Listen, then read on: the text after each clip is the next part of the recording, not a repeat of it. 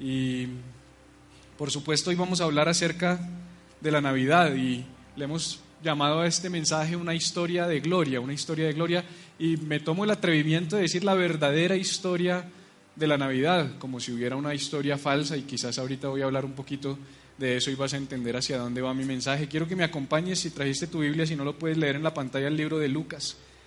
Lucas capítulo 2, uno de los relatos más extensos que hay sobre la natividad o sobre la Navidad, es el nacimiento de Jesús. Lo encuentras en el libro de Lucas capítulo 2, también lo encuentras en el libro de Mateo capítulo 1. El libro de Marcos curiosamente no menciona nada acerca de el nacimiento de Jesús. Pedro era más práctico, Pedro siempre quería, vamos al grano. Y luego vamos a hablar un poquito de lo que decía Juan también acerca de la Navidad, pero he escogido el libro de Lucas para contarte un poco esta historia y dice así, aconteció en aquellos días que se promulgó un edicto de parte de Augusto César, que todo el mundo fuese empadronado. Acuérdate que el mundo como se conocía en ese tiempo estaba bajo el dominio de los romanos, el imperio romano, y Augusto César estaba como emperador, como gobernador, y mandó a hacer un censo, y dice que este primer censo se hizo siendo Sirenio, gobernador de Siria. Todos estos datos los pone Lucas, porque a Lucas le interesa que tú y yo entendamos algo, y es que esto es real que no es una fábula, que no es un mito, sino que es real porque tú lo puedes contrastar con hechos históricos. ¿Por qué hizo Lucas esto? Porque Lucas fue contratado, creo yo, por Teófilo, un eh, general del ejército romano, para que investigara acerca de ese tal Jesús y le relatara los hechos de su venida a esta tierra y de su ministerio. Y él lo hace con lujo de detalles como buen médico, porque Lucas era médico, le interesaban los detalles y no deja nada por fuera. Por eso dice quién estaba al mando, quién estaba gobernando. E iban todos para ser empadronados o censados cada uno a su ciudad. Y José subió de Galilea, de la ciudad de Nazaret a Judea, a la ciudad de David, que se llama Belén, por cuanto era la casa de la familia de David. Estas son las cosas que Dios hace, porque en el libro de Miqueas tú encuentras una profecía que menciona que Jesús iba a nacer en ese lugar. Pero si no hubiese sucedido este censo, no se hubiera cumplido la profecía. Por causa del censo y que José tiene que volver de su ciudad a la ciudad de David, es que Jesús se encuentra en ese lugar y nace donde la profecía decía que tenía que nacer, dice, para ser empadronado con María, su mujer, desposada con él, la cual estaba encinta. La historia de cómo llegó allá a estar encinta nos la cuenta Mateo cuando el ángel se le presenta y lo que conocemos como la anunciación. Y aconteció que estando ellos allí se cumplieron los días de su alumbramiento, se cumplieron los días. Es interesante que para cada cosa que Dios tiene para nuestras vidas hay un día de su cumplimiento. No voy a predicar de eso, pero tal vez tú estás esperando algo y no ha pasado. Bueno, yo quiero decirte que el día se va a cumplir en algún momento. Y dio a luz a su, a su hijo primogénito y lo envolvió en pañales. Y lo acostó en un pesebre porque no había lugar para ellos en el mesón, en el hotel donde ellos estaban, en el hotel donde estaban no había lugar para ellos. Ellos iban de viaje, llega el momento de dar a luz, cuando ya tiene que dar a luz buscan cualquier lugar, van a, un mesón, a un hotel, no encuentran lugar para ellos. Tremendo, ¿ah? Dios. Dios, el creador de los cielos y de la tierra, el Todopoderoso, se vio limitado a ni siquiera poder nacer en una habitación digna porque no había lugar para él. La pregunta es, ¿hay lugar en tu corazón para Jesús en esta Navidad? ¿Hay lugar para Jesús en tu vida? Y dice, había pastores en la misma región, no pastores como me dicen a mí pastor, sino pastores de ovejas, literalmente pastores de ovejas. Es interesante que Jesús se le presentara, o que la historia de Jesús se le presentara por medio de ángeles a pastores, porque los pastores eran personas ceremonialmente impuras por su trabajo, ellos no podían ir a la sinagoga. En otras palabras, era gente que era marginada, que era dejada de lado por la religión. Y en lugar de presentarse a religiosos, Dios dice a los ángeles, vayan y preséntenle la noticia a pastores. Los primeros en saber tienen que ser pastores. Qué tremendo que los primeros en saber la historia de Jesús, que el Salvador había llegado, fueron personas que la sociedad había dejado de lado. Por eso es que yo digo que si Jesús regresara hoy, probablemente nosotros dentro de las cuatro paredes de la iglesia nos perderíamos su regreso. Porque Él no está interesado en la religión, Él está interesado en los corazones de las personas, sin importar su condición, sus creencias, su fe. Por eso te digo que puedes pertenecer aún antes de creer, pero no he empezado ni siquiera a predicar. Dice, había pastores en la misma región que velaban y guardaban las vigilias de la noche sobre su rebaño y aquí se les presentó un ángel del Señor y la gloria del Señor, diga gloria, los rodeó de resplandor y tuvieron gran temor. Pero el ángel les dijo, no temáis porque he aquí os doy nuevas de gran gozo. Nuevas de gran gozo. El Evangelio son buenas noticias, nuevas de gran gozo, que será para quién? Para todo el pueblo, no solo para algunos. El Evangelio no es solamente para algunos. Nadie tiene la franquicia del Evangelio, nadie tiene la franquicia de la fe. El ángel le dijo a los pastores, a los que habían dejado de lado, tengo buenas noticias para ustedes y serán excelentes para todo el pueblo, para todo el mundo. No solamente para los que se portan bien, no solamente para los que creen lo que es correcto, no es para todo el mundo. Que os ha nacido hoy en la ciudad de David un Salvador, diga Salvador, que es Cristo el Señor. Esto os servirá de señal. Hallaréis al niño envuelto en pañales, acostado en un pesebre, y repentinamente apareció con el ángel una multitud de las huestes celestiales que alababan a Dios y decían, Gloria a Dios en las alturas y en la tierra paz, buena voluntad para con los hombres. La llegada de Jesús produjo gloria a Dios en las alturas y paz y buena voluntad para con los hombres. Sucedió que cuando los ángeles se fueron de ellos al cielo, los pastores se dijeron unos a otros, pasemos pues hasta Belén y veamos esto que ha sucedido y que el Señor nos ha manifestado. Vinieron pues apresuradamente y hallaron a María y a José y al niño acostado en el pesebre. De ahí sacas tú tu pesebre junto al arbolito de Navidad, y al verlo dieron a conocer lo que se les había dicho acerca del niño. Y todos los que oyeron se maravillaron de lo que los pastores les decían, pero María guardaba todas estas cosas meditándolas en su corazón. Y volvieron los pastores glorificando y alabando a Dios por todas las cosas que habían oído y visto, como se les había dicho. Padre, yo te pido que en esta mañana nos hables con este mensaje al corazón y nos enseñes un poco más de tu palabra que podamos crecer en la fe y que podamos crecer en nuestro entendimiento de lo que significa la venida de tu Hijo Jesús a esta tierra, te lo pido en el nombre de Jesús. Yo te pregunto, ¿qué es para ti la Navidad? Dile de pronto a la persona que tienes a, tu lado, dile, oye, ¿qué es para ti la Navidad?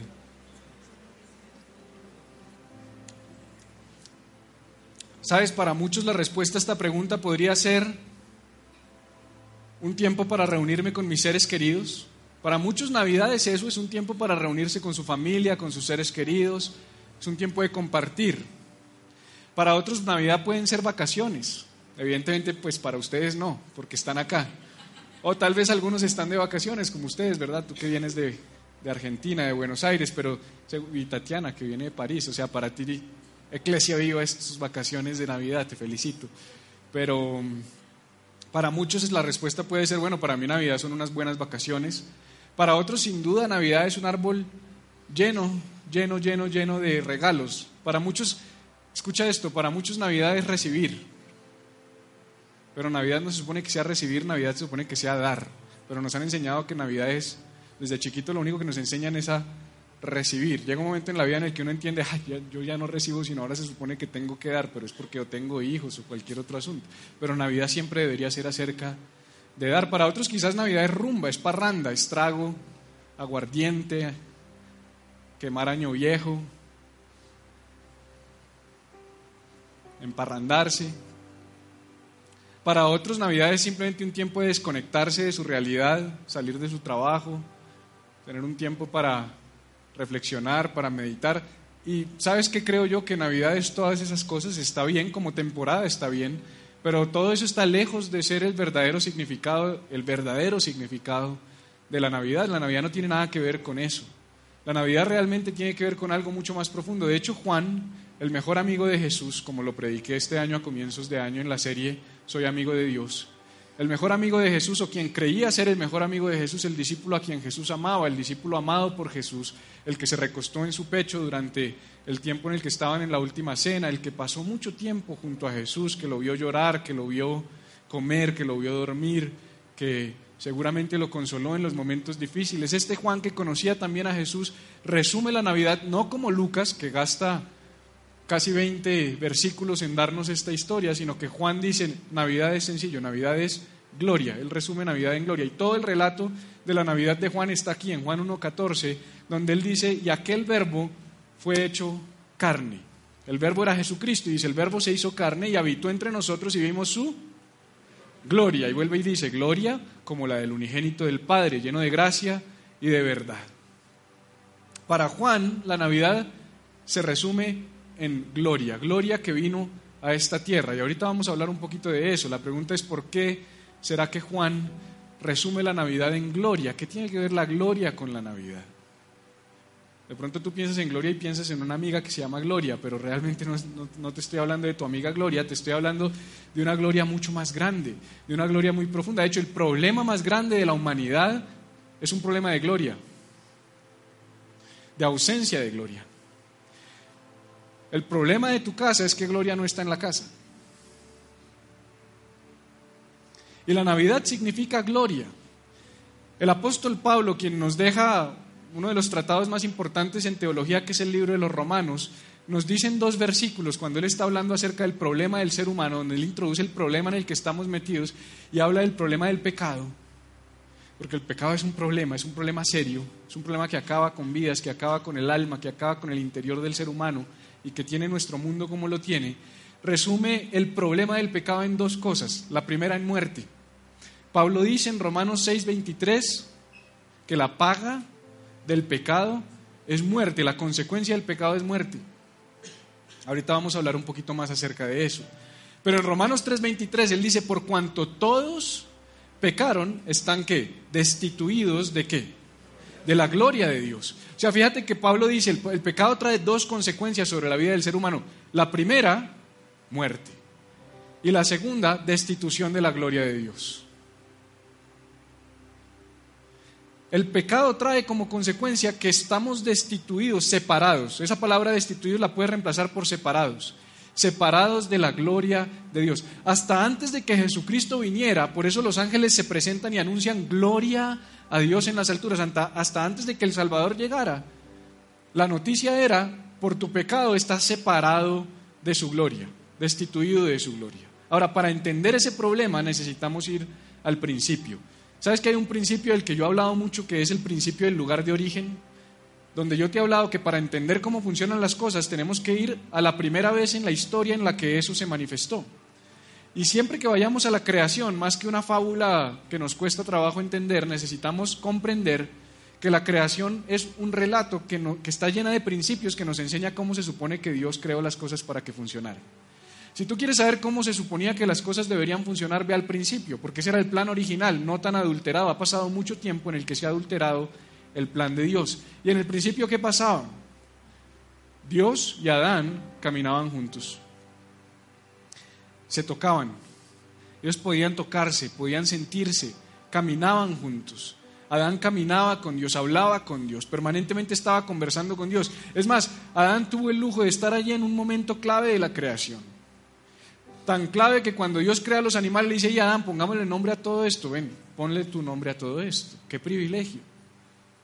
Dios lo hizo parte de su plan, porque siempre el plan de Dios ha involucrado al ser humano, porque Dios tiene un plan con nosotros, porque Dios usa personas para extender su reino, para, usar, para usarnos para extender su plan, para ejecutar su plan. Y al principio veíamos a Adán, pues por supuesto ese, es un dibujo de Miguel Ángel, pero uno de los más famosos en donde nos muestra cómo Adán interactuaba con Dios sin vergüenza, no, no que fuera un sinvergüenza por estar desnudo, sino sin vergüenza, no tenía vergüenza.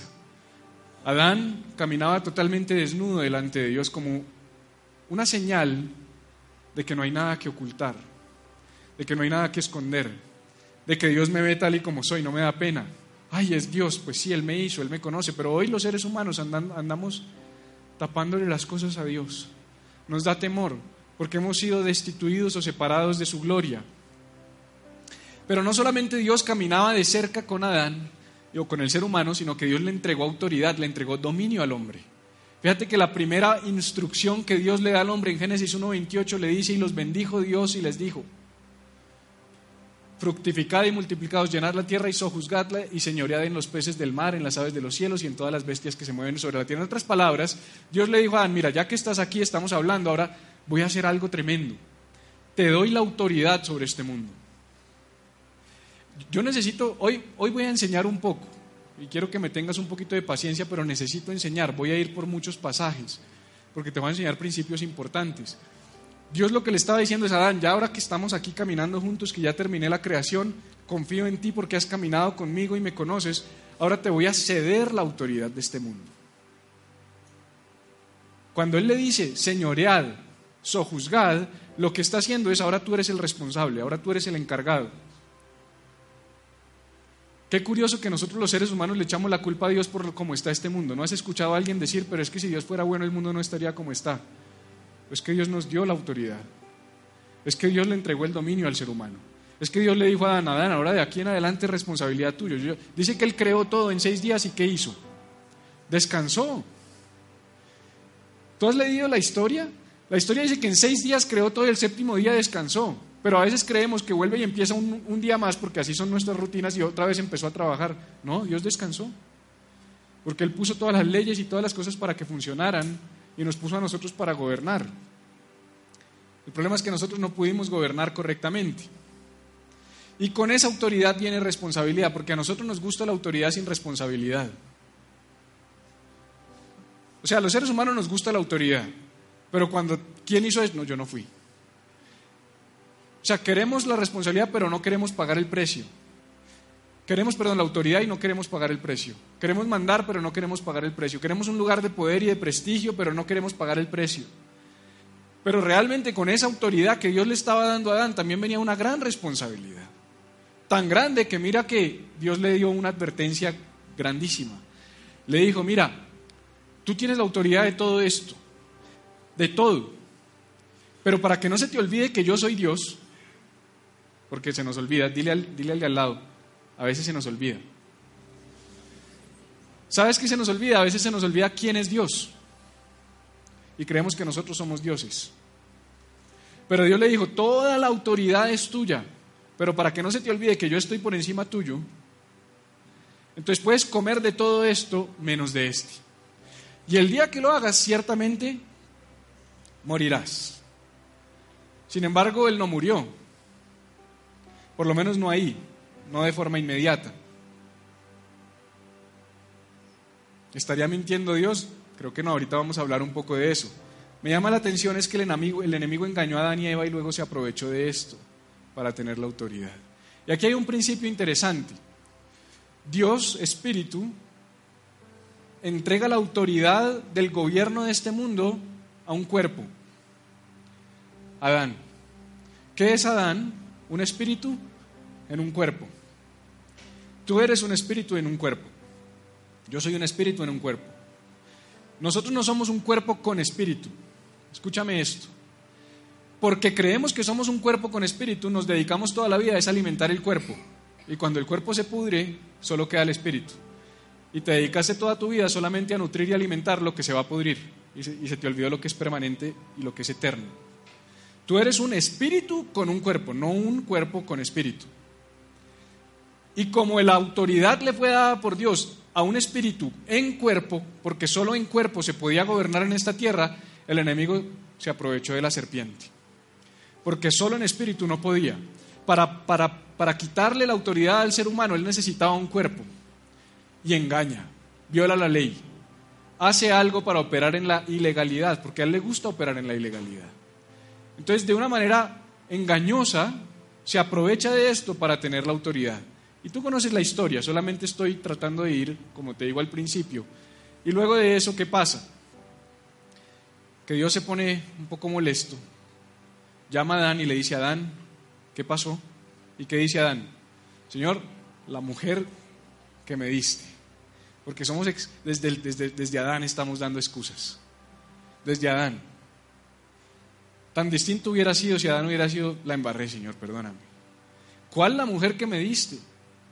¿Tú sabes que todo el tiempo durante la conversación entre Eva y la serpiente, Adán estaba ahí al lado? A veces creemos y tenemos como un cuadro distorsionado de que Eva y, Eva y la serpiente estaban hablando y Adán estaba por allá roncando. No, él no estaba roncando, él estaba ahí parado al lado, escuchando. Absolutamente responsable de lo que estaba sucediendo. ¿Cómo sabe que él estaba ahí? Porque ella lo único dice que comió y dio a su marido. No dice, y fue y lo buscó para que él comiera. No, y dio, comió y le dio. Coma pues. Sí, señora. Sí, porque ella comió y dijo, la embarré, ahora este no se va a salvar, venga pues. ¿Te has comportado así? que uno dice, me, yo, me, yo me hundo, pero no me hundo solo. Eso viene desde el principio, desde Adán y Eva. Pero me llama la atención que Dios hace una promesa. Después de que ellos caen y pecan y después de que ellos violan el mandamiento de Dios, el Señor se dirige a la serpiente porque ella operó en la, ilegalidad y le dice, wow, nos engañaste a todos, los engañaste a ellos. Pues sabes qué, Dios no podía en ese momento tomar la autoridad de vuelta. Él no podía hacerlo. ¿Por qué no podía hacerlo? Porque era espíritu. Y para hacer lo que necesitaba Dios para retomar la autoridad, un cuerpo. Tú ya sabes para dónde vamos. Para poder retomar la autoridad que Dios le dio al hombre, espíritu en cuerpo, y el enemigo la quitó, espíritu en cuerpo, Dios solo la podía retomar espíritu en cuerpo. Pero en ese momento Dios estaba espíritu, porque Dios es espíritu, dice la palabra, y los que adoran a Dios deben adorarlo en espíritu y en verdad. Entonces Dios necesitaba un cuerpo para venir a esta tierra y poder retomar la autoridad que el enemigo nos robó y restablecer el orden de las cosas. En otras palabras, lo que estaba diciendo Dios ahí en Génesis 3 es, vendré en un cuerpo humano a retomar legalmente el poder y la autoridad que le robaste. Esa fue una promesa. Eso es lo que está diciendo Génesis 3. Algún día voy a venir. Cuando Él dice, va a haber enemistad entre ti y tu simiente y tu simiente y la, la mujer y su simiente, Él lo que está diciendo, por la simiente de la mujer, ¿qué viene por la simiente de la mujer? Un cuerpo. Somos una audiencia educada. No les tengo que explicar cómo se gesta un cuerpo dentro de un cuerpo de una mujer, pero la simiente, la semilla de una mujer es un cuerpo, es un ser humano. Cuando él dice que va a haber enemistad entre él y su simiente y la mujer y su simiente, lo que está diciendo es voy a usar un cuerpo humano para venir y recuperar legalmente lo que tú ilegalmente robaste. Esa es una promesa. Y por eso es que Jesús tuvo que nacer. Por eso es que Jesús, Dios hecho hombre, porque ¿qué dijo el, ángel cuando anunció? Y será su nombre como Emanuel, que significa Dios con nosotros. Entonces, sabemos que Jesús no se llamó Emanuel, era un cuadro profético de que Dios iba a estar con nosotros. Su nombre no fue Manuel, pero Él era Dios con nosotros. Jesús es Dios con nosotros.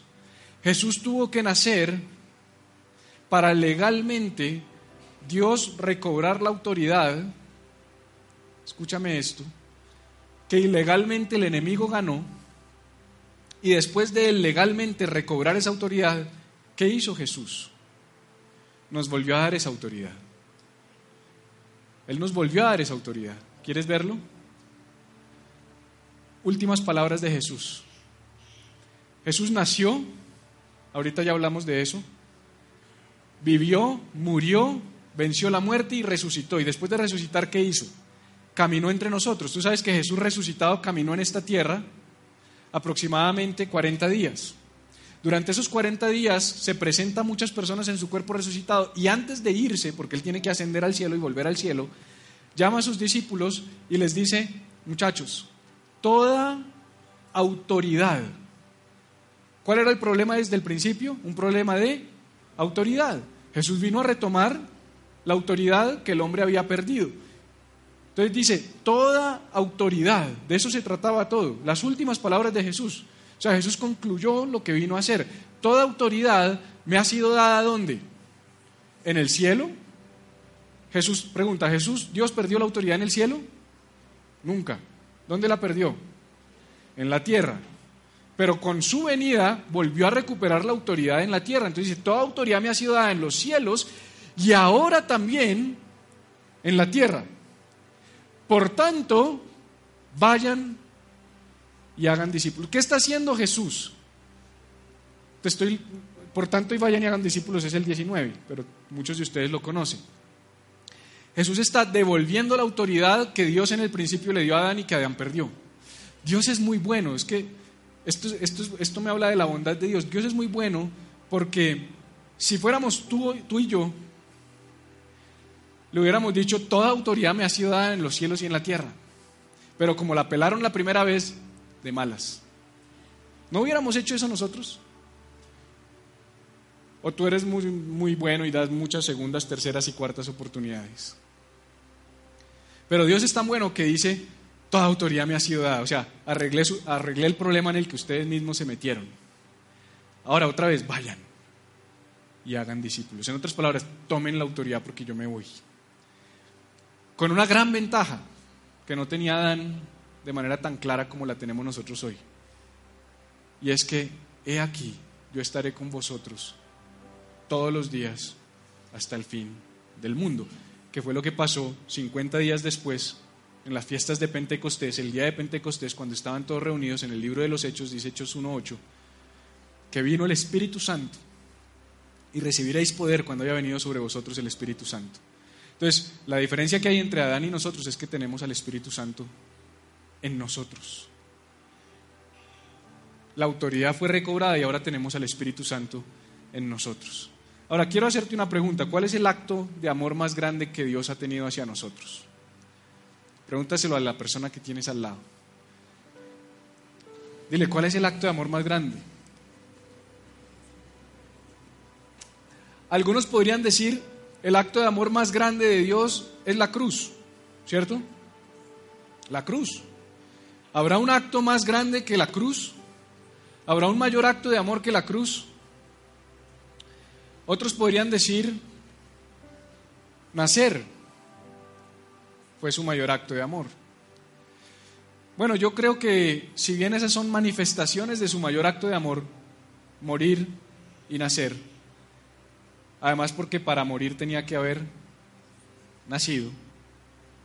Yo creo que el mayor acto de amor fue crearte. Dile al de al lado, crearte. ¿Por qué el mayor acto de amor fue crearte? Mira, Dios no fue creado. Eso creo yo. Tú puedes creer diferente, pero yo creo y predico de este libro que me enseña que Dios no fue creado que Dios es el creador de todas las cosas y que Él ha sido eterno y que ha existido por siempre.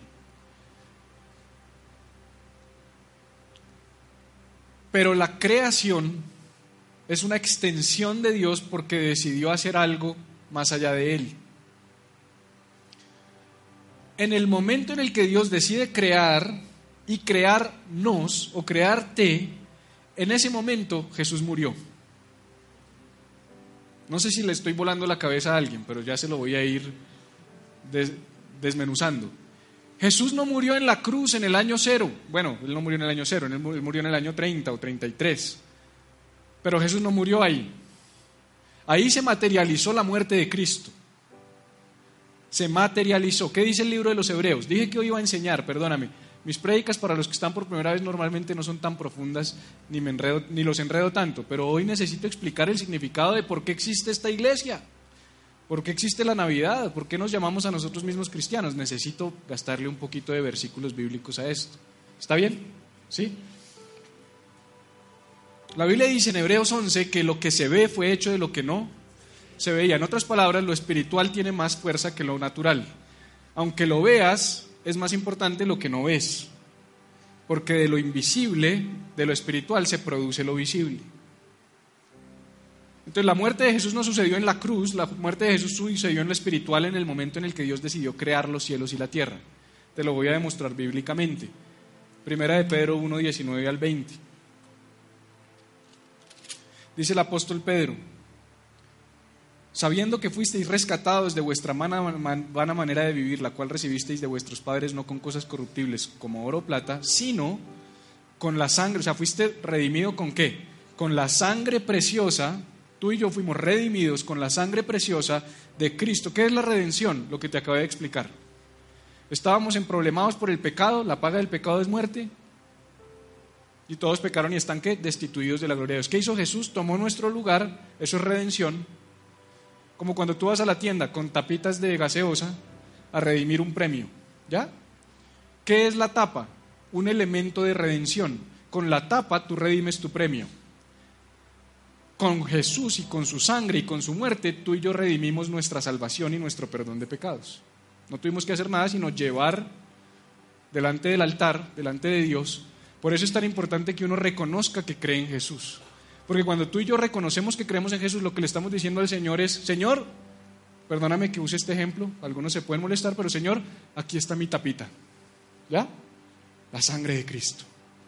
Quiero salvación y vida eterna y perdón de pecados. Y Dios dice, ya está, trajiste la tapita, es tuyo, no tienes que hacer absolutamente nada más. Entonces, como fuimos redimidos por la sangre de Cristo, está diciendo, pero mira, como de un cordero sin mancha y contaminación, ¿qué dice el 20?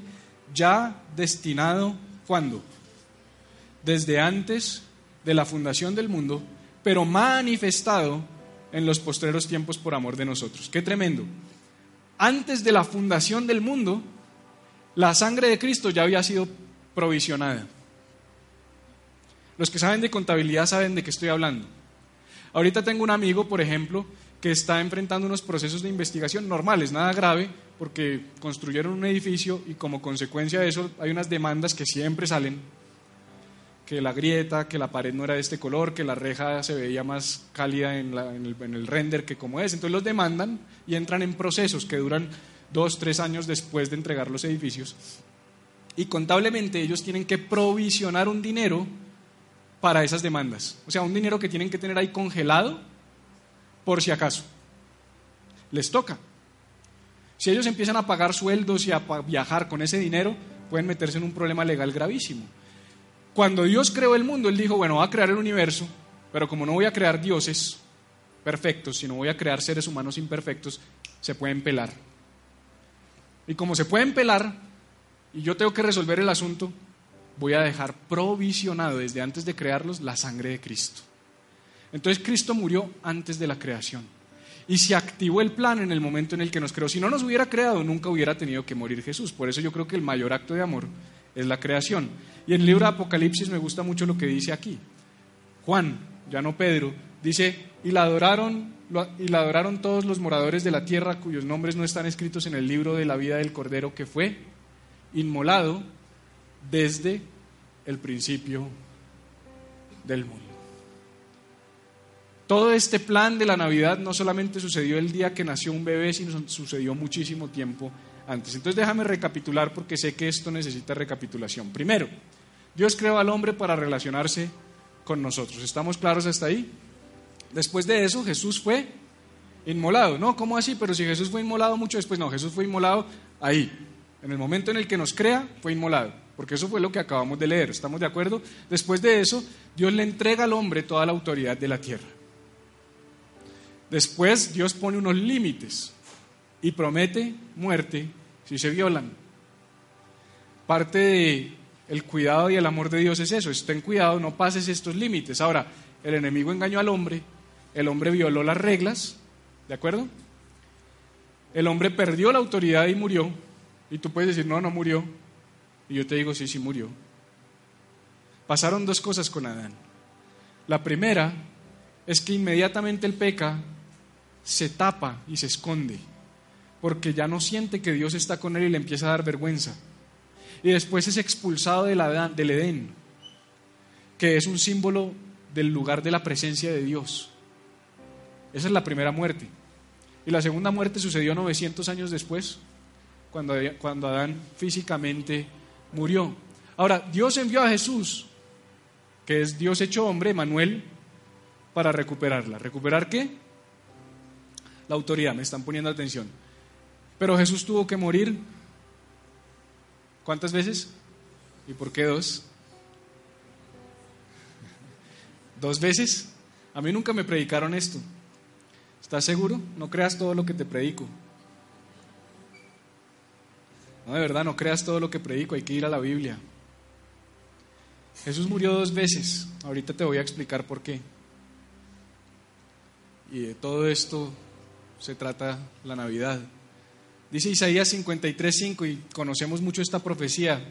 720, 750 años antes de Cristo, el profeta Isaías se levanta y da una de las profecías más interesantes sobre la venida de Jesús. Dice, más el herido fue por nuestras rebeliones. ¿No te parece interesante que 722 años antes de Cristo Isaías diga que él fue herido? ¿Cómo, cómo, fue herido si no había nacido? Pues ya te lo expliqué, Apocalipsis 13:8, porque fue inmolado antes.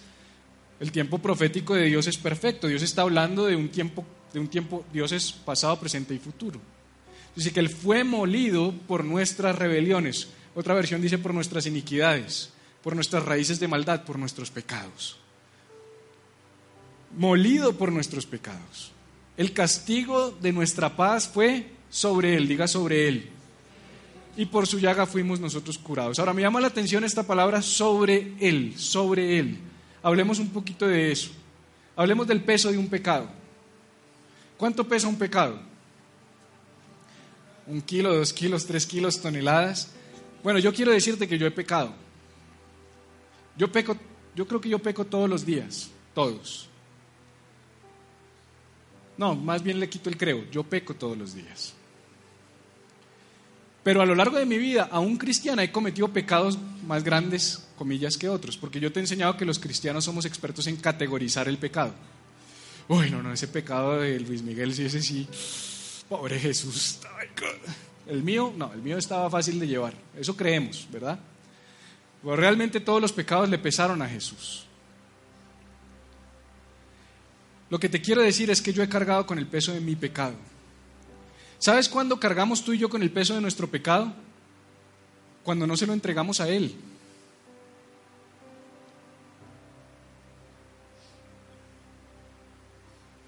Dice que traigamos a Él todas nuestras cargas, que Él nos dará descanso.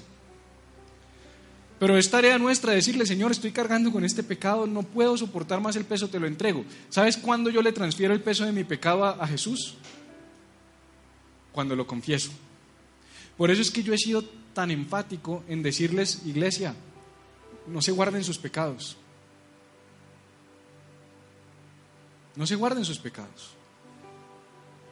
Me llama mucho la atención, por ejemplo, Felipe, que es gran amigo mío. Y, pero, ¿cuántos años duramos desconectados, Felipe? ¿20? O un poco hasta más de pronto. Y nos volvimos a conectar acá por cosas de Dios. No voy a entrar en esa historia, algún día la contaremos. Y nos hemos visto dos veces en estas dos semanas y Felipe se sienta conmigo, vamos a desayunar y empieza a contarme un montón de cosas. Tú no sabes todo lo que él ha hecho, es terrible. No, mentira, es broma, es broma, es broma. No voy a desestimular el que lo siga haciendo ni voy a contar aquí su vida, pero lo que te quiero decir es que yo admiro cuando la gente dice, yo la tengo claro, ¿a qué vine a este lugar? Y yo tengo claro el rol de este man en mi vida, ¿cuál es? ¿Ya? y se siente y me dice, mire, tengo todas estas cosas. ¿Qué está haciendo Él? No me lo está transfiriendo a mí, gracias a Dios. Pero ahí, como mediador, Cristo está entre nosotros y Cristo dice, venga, yo me, yo me llevo todos esos pecados, yo me llevo todos esos problemas, yo me llevo todas esas cargas. Pero muchos de ustedes están pesados y angustiados y congestionados, es porque viven con su pecado aquí guardado. Dios, ayúdame, pero ¿con qué te ayudo? No, tú sabes. No, no, ¿con qué? Porque cuando tú lo confiesas, cuando tú hablas de tus problemas, tú estás diciéndole, Señor, toma, esta carga no me pertenece, te pertenece a ti. Yo he cargado el peso de mis pecados. Yo he tenido pecados ocultos en mi vida. Yo he dicho que el peor pecado que hay no es ni matar, ni adulterar, ni adrogarse. No, el peor pecado es el oculto. El oculto, no importa cuál sea, el oculto. Porque es el único en el cual Dios no puede hacer nada con él. Porque Satanás es el príncipe de qué? De las tinieblas. ¿Dónde opera Satanás? En las tinieblas. ¿Dónde opera Cristo? En la luz. ¿Qué pasa cuando tú expones tu pecado? Está en la luz, Él se lo lleva y Él se lo echa al hombro. El peso de nuestra paz fue sobre Él, dijo Isaías. Yo sé lo que es el peso de un pecado, por lo menos de uno. Sé lo que hace un pecado en mi alma, en mi mente, en mi corazón. Sé lo que es acostarme a dormir con un pecado oculto. Comillas, paréntesis, no lo hagas, confiésalo háblalo. Yo prefiero diez mil veces las consecuencias de hablar que ese nudo aquí en la garganta, matándote por dentro y consumiéndote por dentro, cargando algo que tú no tienes por qué cargar. Pero no de eso voy a predicar hoy. Ahora la pregunta es si un pecado pesa tanto, ¿cuánto pesarán todos tus pecados? Yo hice una cuenta tonta, porque además ni siquiera es real. Supongamos que todos vivimos 80 años y que pecamos una vez al día. ¿Podemos estar de acuerdo en que todos pecamos por lo menos una vez al día? ¿O hay alguien que dice, yo peco por ahí cada dos años? El otro día vi una entrevista del padre Alberto Linero, que ya no es padre, el ex sacerdote, a quien admiro, me parece, me, encanta Alberto Linero, y dijo, yo me confieso dos veces al año. Y entonces yo digo, pero ¿cómo, ¿cómo invitan a la gente a confesarse dos veces al año? Porque él como, como cabeza, así ya no sea cabeza de una institución, cuando él dice yo me confieso dos veces al año, todos los seguidores de, la iglesia ¿Qué van a pensar? Ah, se vale dos veces al año. Viejo, confiésate dos veces por segundo, si puedes. Porque pecamos todo el tiempo, en nuestra mente, en nuestras actitudes, por omisión. Vive una vida de transparencia. Ahora, ¿cuánto? Volvamos. Un pecado al día. Yo hice la cuenta. Por 80 años son 29.700 pecados al año. Ah, en una vida, perdón. Por persona. O sea, aquí hay 30.000, 60.000, 90.000, 120.000 pecados en esta fila. En una vida. ¿Cuánto pesan 120.000 pecados? ¿Te gustaría cargarlos? Si a veces uno no puede con uno. Uno que nos carcome. Ahora la pregunta es cuánto pueden pesar todos los pecados acumulados de toda la humanidad. Pues yo hice la tarea porque a mí me gusta hacer la tarea. Cuando Isaías escribió ese texto y dijo que el peso de nuestros pecados estuvo sobre él, eso sucedió, en ese tiempo había 50 millones de personas en el mundo. Estoy hablando de más o menos 722 años antes de Cristo. Se calcula que la población mundial para el tiempo de Isaías eran 50 millones de personas. Ni siquiera puedo hacer la cuenta. 50 millones de personas por 80 años, por... Ni siquiera tú que estás en macroeconomía de nivel mega avanzado, Felipe, podemos hacer esa cuenta. la calculadora se revienta, el celular saca error cuando multipliques esa vaina. 50 millones, cuando Isaías, o sea, cuando Isaías lo escribió, él dijo, uy, madre, peso, el peso de 50 millones de, de los pecados de 50 millones de personas. Ahora, cuando Jesús nació, 200 millones de personas había en la tierra. Entonces yo creo que Jesús le entró afán en el cielo, dijo, Isaías ya profetizó, mándame rápido porque la población va a crecer. Y cuando Jesús llegó ya eran cuatro veces lo que Isaías había dicho. 200 millones de seres humanos en esta tierra cuando Jesús fue a la cruz. Luego, hoy, hoy, ¿sabes cuántas personas hay hoy en la Tierra? 7.5 billones, 7.500 millones de personas hay o somos hoy pisando este planeta. De hecho, el problema del mundo hoy, el más grande es ese, es sobrepoblación. Se estima que para el 2100, yo no sé si alguno de nosotros va a vivir hasta el 2100. Creo que no, los que están, los niños que están arriba, de pronto alcancen al 2100. Pero para el 2100 se estima que los 7.5 billones que hoy somos van a ser más o menos 15 billones, o sea, el doble de la población mundial. Y ahí, olvídese, no va a haber, hoy ya estamos consumiendo, no sé si sabes que más o menos a octubre de este año ya nos habíamos consumido todos los recursos naturales del planeta. Quiere decir que noviembre y diciembre, por gracia. ¿Qué quiere decir eso? Que cada vez va a haber más gente y menos recursos. Pero yo no estoy hablando de eso, estoy hablando de pecados. ¿Cuánto pesan los pecados de 7.500 millones de personas multiplicados por 80 años por un pecadito al día, que no es un pecadito al día? No es uno. ¿Sí o, o sí? No es uno, son más, es más de uno. Más de uno. Más de uno. Y si me permites hacer una proyección, 120 mil millones de personas han pisado este planeta a hoy. A hoy porque esta es la población que está viva, pero esta es toda la que ha vivido y muerto durante todos los tiempos. Esta información la encuentras en, Internet. ¿Cuánto, ¿Cuánto peso es? ¿Cuánto pesa eso para Jesús? O sea, si hoy se acabara el mundo, Jesús tuvo que cargar en la cruz el peso de los pecados de 120 mil millones de personas. Y si viviéramos 100 años más, más o menos llegaría a 130 mil millones y este número puede seguir lo que tú quieras. ¿Y sabes qué creemos nosotros a veces? Que el peso de nuestros pecados fue la muerte en la cruz. A veces creemos que, uy, sí, eso fue terrible. Tú has visto la pasión de Cristo, como lo desgarraron y como se le ven las costillas. Uy, no, horrible. Bueno, la verdad, la verdad, la verdad es que eso fue terrible. Pero esa muerte tan dolorosa y tan cruel hubiese sido igual de dolorosa y cruel con un pecado que con el peso de los 120 mil millones de personas. No sé si me hago entender. Pero el problema más grande de la muerte de Cristo no fue esto, iglesia. Yo te dije que Jesús murió cuántas veces? Dos. La primera muerte de Jesús y la más obvia es la que tú y yo conocemos, fue la muerte en la cruz. Pero yo no solamente quiero hacer referencia hoy a esa muerte, yo quiero hacer referencia a otra muerte que fue la muerte más grave, la más dolorosa, por la que Jesús se quejó. ¿Tú sabes que Jesús no se quejó por el dolor físico? ¿Tú sabes que Jesús no dijo, Señor, esto duele mucho? Señor, me están pegando muy duro. Señor, esa corona me talla. Señor, me atravesaron el costado. Él nunca se quejó. Nunca se quejó. Dice que como un cordero inmudecido, Él fue hacia el matadero. Pero sí hubo un momento terrible en la historia. Hubo un momento en el que el Señor levantó sus ojos al cielo y de sus labios, de su alma, de lo más profundo de su corazón, sí salió un reclamo a nuestro Padre. Fue el momento preciso en el que el peso de tu pecado y de mi pecado estuvo sobre Él.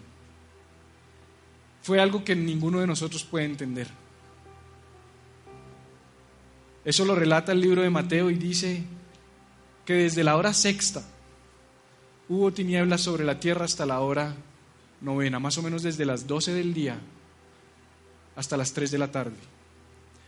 Jesús estuvo colgado en esa cruz, en el Gólgota, en el monte de la calavera, a donde vamos a ir cuando vayamos a Jerusalén.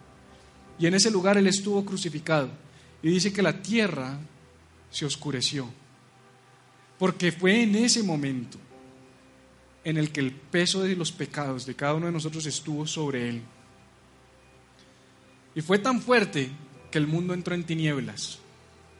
Y fue tan fuerte que justo hacia las 3 de la tarde Jesús clamó a gran voz, no dice que lo susurró. Jesús estaba destrozado. Yo no sé de dónde sacó él fuerzas para clamar. Físicamente estaba destrozado. Y a esa hora clamó a gran voz y dijo, Eli, Eli, Lama Sabactani. Esto es, Dios mío, Dios mío, ¿por qué me has desamparado? ¿Sabes qué pasó en ese momento? Jesús murió espiritualmente.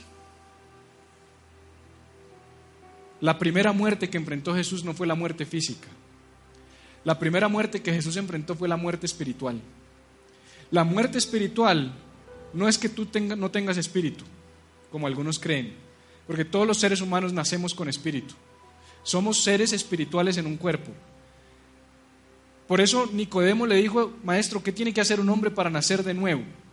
Y Jesús, eh, para, para, heredar la vida eterna. Y Jesús, ¿qué le dijo? Tienes que nacer de nuevo. ¿Nacer de nuevo qué es? Que Dios entre a tu espíritu. Nosotros los seres humanos no entendemos lo que sufrió Jesús porque nosotros nacimos separados de Dios. ¿Qué dijo Pablo? Por cuanto todos pecaron y están destituidos de la gloria. Todos los seres humanos nacemos muertos espiritualmente. Muerte espiritual igual separación de Dios. Jesús no nació muerto espiritualmente. Jesús no, no, nació muerto espiritualmente, ¿por qué? Porque en él no había pecado. Porque él usó un vientre humano para nacer pero fue fecundado por el Espíritu Santo, de una semilla incorruptible. Y la placenta no permite que se mezcle la sangre del bebé y de la mamá. Entonces la sangre de Cristo era perfecta, no había pecado en él. Por eso es esa sangre la que nos salva. Entonces Jesús no nace muerto en su espíritu.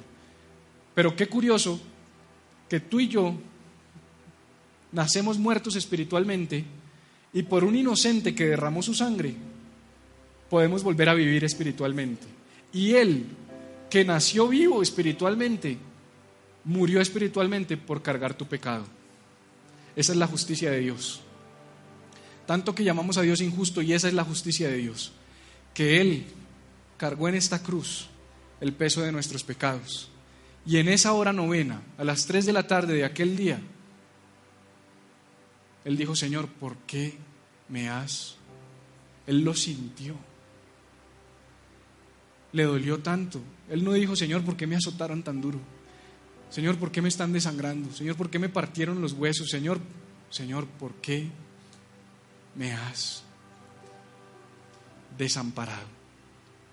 Porque en el momento en el que el pecado está sobre Jesús, Dios no puede estar allí porque Dios no tiene nada que ver con el pecado. Sí, Dios nos ama incondicionalmente. Sí, Dios es incondicional. Sí, Dios es lleno de gracia. Pero créeme, y te lo digo por experiencia, en el momento en el que tú estás practicando una vida de pecado, Dios no está ahí. Porque no hay comunión entre la luz y las tinieblas.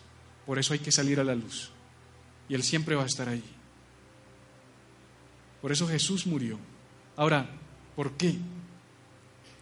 Ya te expliqué el porqué de todo este problema, pero ¿por qué lo hizo de verdad? ¿Por qué, por qué molestarse? ¿Por qué incomodarse de esa manera?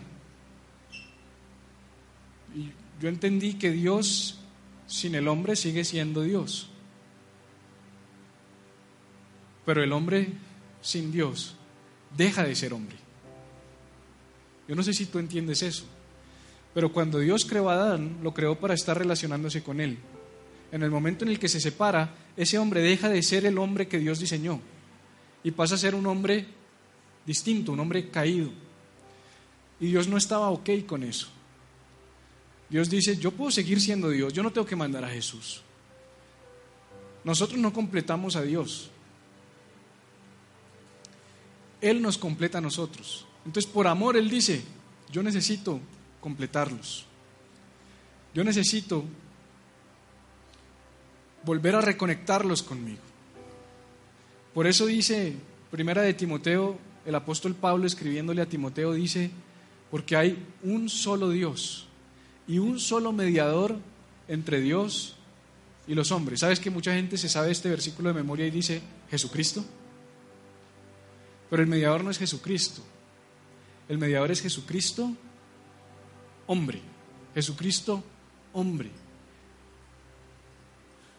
El que nació, el que fue a ese pesebre, el que vivió entre nosotros, el que fue a la cruz, ese Jesucristo y el que resucitó. ¿Y sabías algo?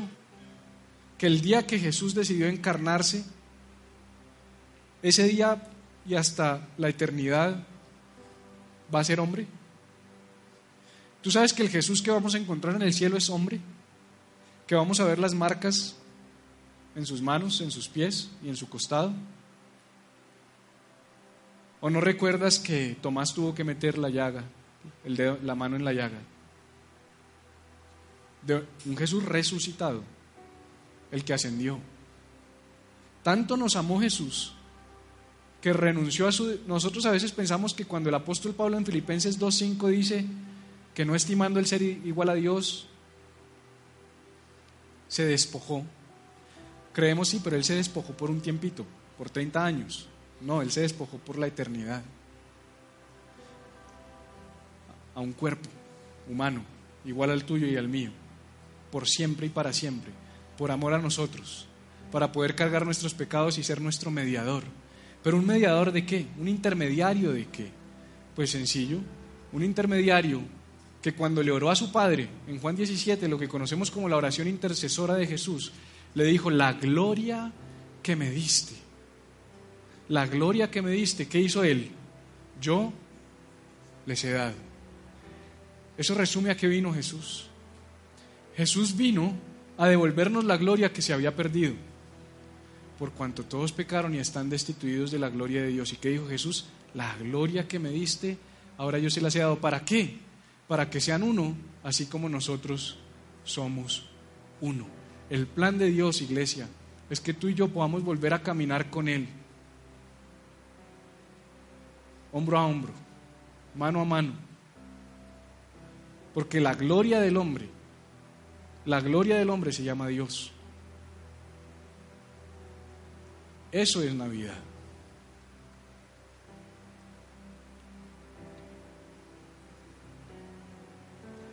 Una historia de gloria. Una historia en la que Dios se hizo hombre para que tú y yo pudiéramos volver a conectarnos con Dios y ser plenos en nuestra humanidad. Si hay algo que hay que conmemorar en esta temporada, es eso. Ah, pero es que a mí me dijeron que Jesús no murió en diciembre. Sí, a mí también, Él no murió en diciembre. La fecha es lo de menos. Pero aprovechemos la temporada comercial para conmemorar y recordar. Y mañana en la noche, cuando estés en tu casa, antes de abrir regalos, si Dios te da la bendición de tener regalos, antes de cenar, si Dios te da el privilegio de cenar, no lo hagas, no lo hagas sin antes a la mesa, por lo menos, por lo menos tener un momento de reflexión y de conciencia sobre lo que yo te acabo de enseñar, en el que tú digas, gracias Jesús, porque yo no tengo que cargar el peso de mis pecados, gracias porque tú los cargaste, gracias porque la gloria que me había sido quitada ahora yo la tengo, porque tú moriste en esa cruz por mí, porque tú decidiste nacer. Nadie obligó a Jesús a nacer.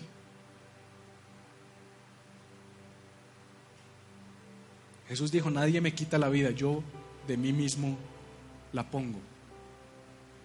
Él pudo haber dicho, no lo hago, pero lo hizo por amor a nosotros, por amor a ti, por amor a mí. ¿Qué tal si oramos antes de despedirnos?